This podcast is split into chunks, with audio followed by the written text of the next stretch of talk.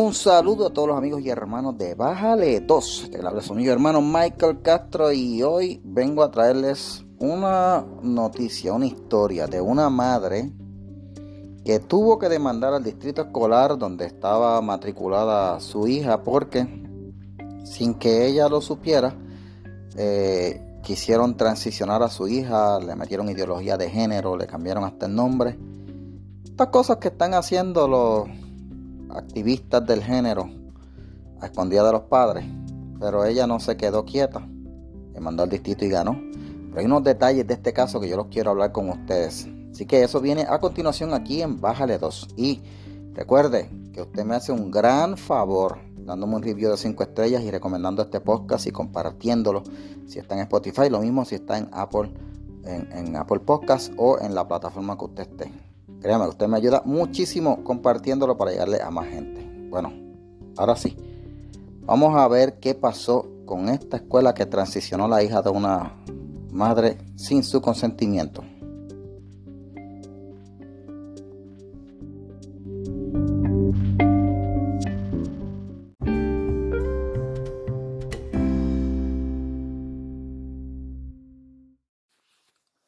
Gente, y regresamos aquí a Bájale 2. Lo que les voy a leer a continuación es una noticia publicada en, la, en el portal eh, Mundo Cristiano que resume una demanda de unas 25 páginas que se sometió contra un distrito escolar.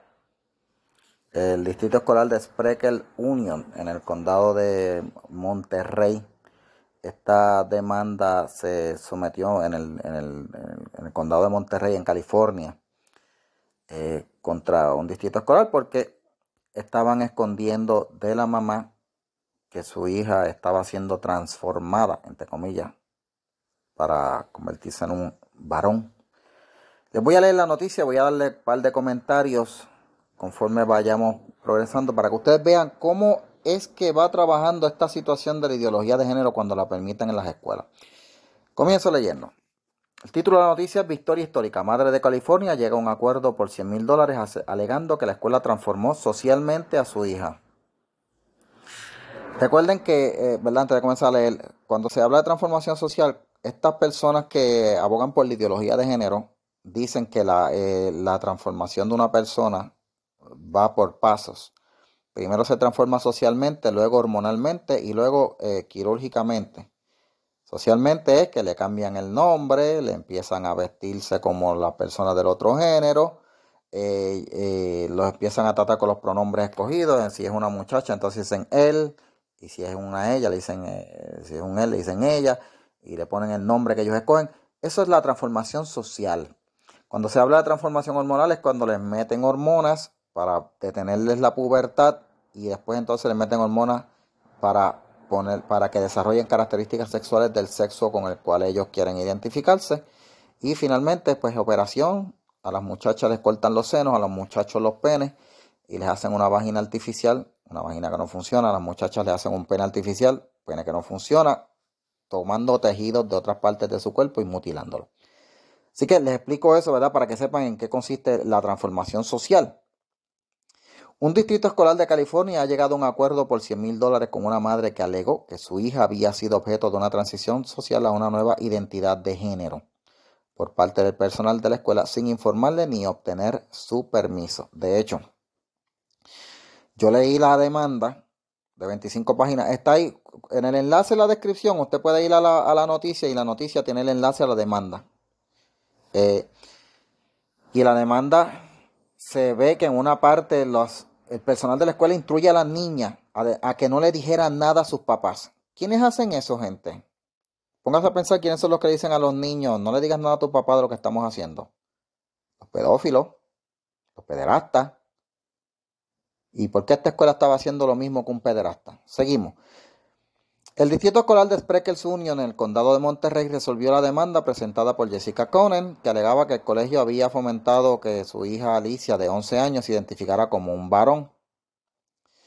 Eh, Alicia fue reclutada para unirse a un club de la igualdad donde donde se le enseñó sobre bisexualidad, identidades de género y otros conceptos LGBT en sexto grado.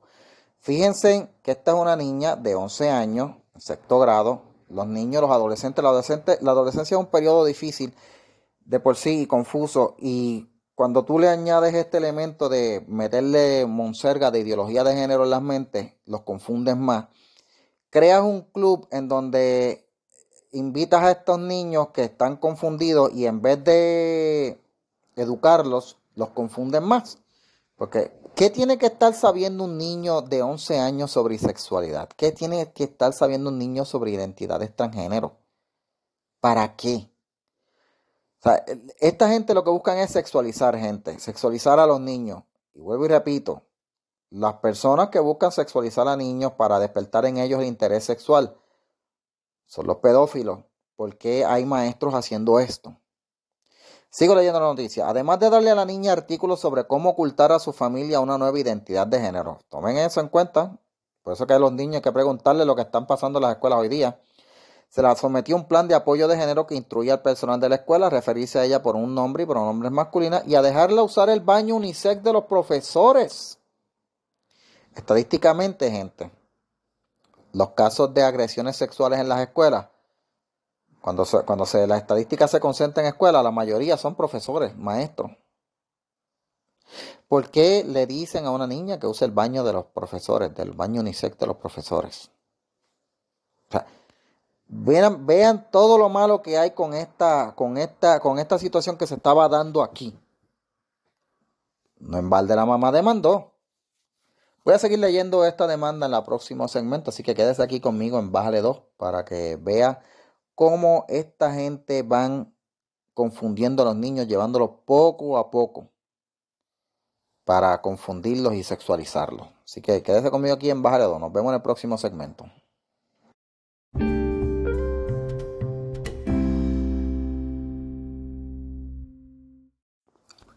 Y regresamos, mi gente, aquí a Baja de 2, hablando de la demanda de una madre en el condado de Monterrey, en California, que está demandando al distrito escolar eh, porque querían transformar a su hija y convertirla en un varón, eh, inculcando la ideología de género.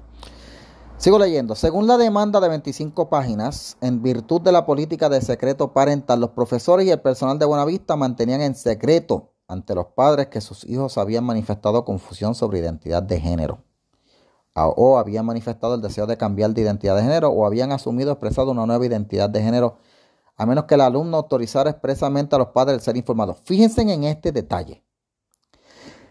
Ellos primero instruyen al personal a esconder la información de los padres le instruyen a los niños a enconder la información de los padres y le dicen a los niños que entonces si ellos autorizan, entonces sí ellos dan. O sea, le dan el poder al niño de decidir qué el padre puede saber o no.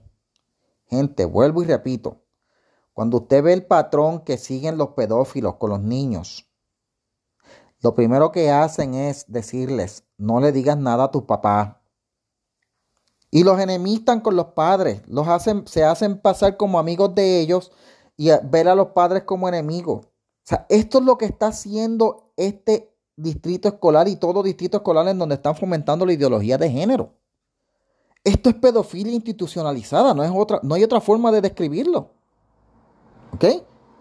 Entonces le dan al poder al alumno de autorizar al personal de entonces de informarle a los padres. Y si no, se lo esconden. ¿En qué cabeza cabe? Seguimos leyendo. Con la ayuda del Center for American Liberty, eh, eh, con la mamá de la niña demandó al distrito ante un tribunal estatal en junio del 2022. O sea que este caso lleva más de un año. En su esencia, este caso se trata de defender el vínculo sagrado entre los padres y sus hijos. Los padres tienen el derecho inherente a participar en las decisiones fundamentales que conciernen la vida de sus hijos. Vuelvo y repito, gente. Los padres tienen el derecho inherente a participar en las decisiones fundamentales que conciernen la vida de sus hijos. Y se lo digo yo como maestro. Yo tenía que informar a los padres cualquier cosa que pasara en el salón. El niño se cayó, yo se tenía que informar al padre. El niño tuvo una pelea, eh, yo se lo tengo que informar al padre. El niño me expresó que se sentía mal o estaba deprimido, yo tenía que informárselo al padre. Cuando único usted no contactaba a los padres primero es cuando había sospecha de abuso sexual o de maltrato. Ahí entonces tú tenías que llamar al niño aparte, hablar con él, referirlo a la trabajadora social, entrevistarlo, porque obviamente pues tú no ibas a entrevistar al padre, un niño te llegaba marcado, con moretones o golpes, pues ahí no. Pero gente, todo lo demás se le tiene que informar a los padres. Pero este distrito decía que no, que había que esconderle de los padres. Eh, según la noticia, la hija de Conan, la niña que en un momento se, quisieron transformar a la, cañona allá en la escuela y en secreto, ha, vuelto a identificarse como niña. Eh, tienen que entender, esto es la mamá de la niña, en ante expresiones del medio Fox. ¿Cuál es su lugar y permanecer en él? Las escuelas de hoy son horribles, así que voy a luchar y seguir luchando. Esta madre ahora va a luchar para que las escuelas estén obligadas a informar a los padres sobre este tipo de situación. O sea, ya hay varios estados, entre ellos Florida, en donde por ley los padres, los maestros tienen un deber de informar en el momento que un niño diga que se quiere cambiar el sexo o que no se siente del género que es, tienen que obligatoriamente informarlo por ley ya. Ya eso está por ley en, Florida y en otros estados. Porque ¿cómo es que tú le vas a esconder a un papá algo así? Por eso es que tú se lo tienes que informar a los padres, para que los padres lo lleven a los profesionales que son, a los psicólogos. Aunque los psicólogos últimamente también están que, que, que, que tienden a confundir más. Pero fíjense que lo que pasó con esta niña es que ahora ella primero se sentía confundida y yo no dudo que es que le inculcaron tantas cosas que en un momento dijo, papá, contra, pues yo creo que yo no soy niña nada, yo soy un varón. y la confundieron y entonces la siguieron llevando porque así es como operan esta gente, confunden a los niños para llevarlos a, a, a, a identificarse como lo que no es. Y ahora mismo hay un grupo y hay un consenso en los psicólogos y psiquiatras que lo mejor que se puede hacer con un niño que tiene disforia de género es esperar a que se le pase porque se les pasa. La mayoría se les pasa. ¿Ok?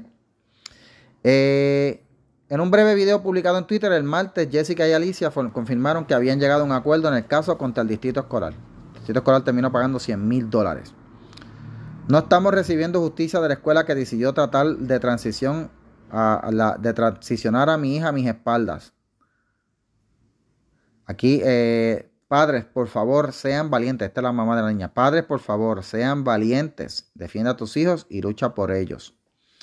El Distrito Escolar de Spreckers no admitió culpa alguna como parte del acuerdo, según varios de comunicación. Fíjense en esto, no quisieron admitir culpa. Aunque sí fueron culpables. Pero como fue un acuerdo, porque eh, eh, si el caso llegaba a su, a su fondo, el juez ok decía, ok, mira, aquí el, distrito es culpable de esto. Cuando ellos vieron que ya iba la cosa, ok, pues no emitimos culpa, pero vamos a darle 100 mil dólares y no hablemos más de esto. Eh, así que el distrito escolar no quiere expresarse, no quiere decir nada. Ahora hay que estar velando si van a volver a hacer lo mismo o si modificaron. Si modificaron la, la, la, la las políticas. Yo leí la demanda, la leí bastante, bastante, ¿verdad? No completa, pero leí por encimita así para ver los detalles. Eh, y es increíble todo lo que hicieron para esconderle de la mamá este asunto con su hija. Por eso es que hay que estar pendiente, gente. Hay que estar pendiente a los hijos en las escuelas y velar y preguntar y mirar las libretas los otros días me enteré de una madre que vio que en la libreta de la hija, y estoy hablando de aquí en Puerto Rico, una hija le llevó, le dijeron que una de las preguntas que le hicieron en el salón es si se sentía bien siendo una niña. ¿Para qué tú tienes que hacerle esa pregunta a una niña? Una niña de kindergarten. ¿Por qué? ¿Ok? Así están las cosas. Por eso les digo a los padres, tienen que revisar las libretas, saquen tiempo para estar con sus hijos, pregúntenle qué pasó en la escuela, porque ahora mismo los tienen que velar, tienen que cuidarlos, principalmente de ideólogos y activistas. Los que están graduando a las universidades ahora son maestros activistas, maestros que están buscando sembrar la ideología de género. Y tiene que usted estar pendiente y cuidar a sus hijos de esto. Bueno, gente, yo les agradezco como siempre su sintonía. Recuerden que si les gustó, comparta el podcast con sus amistades, déjenme un buen review ahí en Spotify de 5 estrellas, que eso me ayuda bastante a tener más visibilidad. Y compártalo sobre todo. Y por supuesto, puede visitar la página de Bájale 2 en Facebook, en Twitter. No estoy tan activo ahora mismo en Twitter, pero mayormente en Facebook. Y ahí hay más noticias que puedan ver. Por lo, tanto, por lo pronto, me despido de ustedes. Gracias y será hasta la próxima en Bájale 2.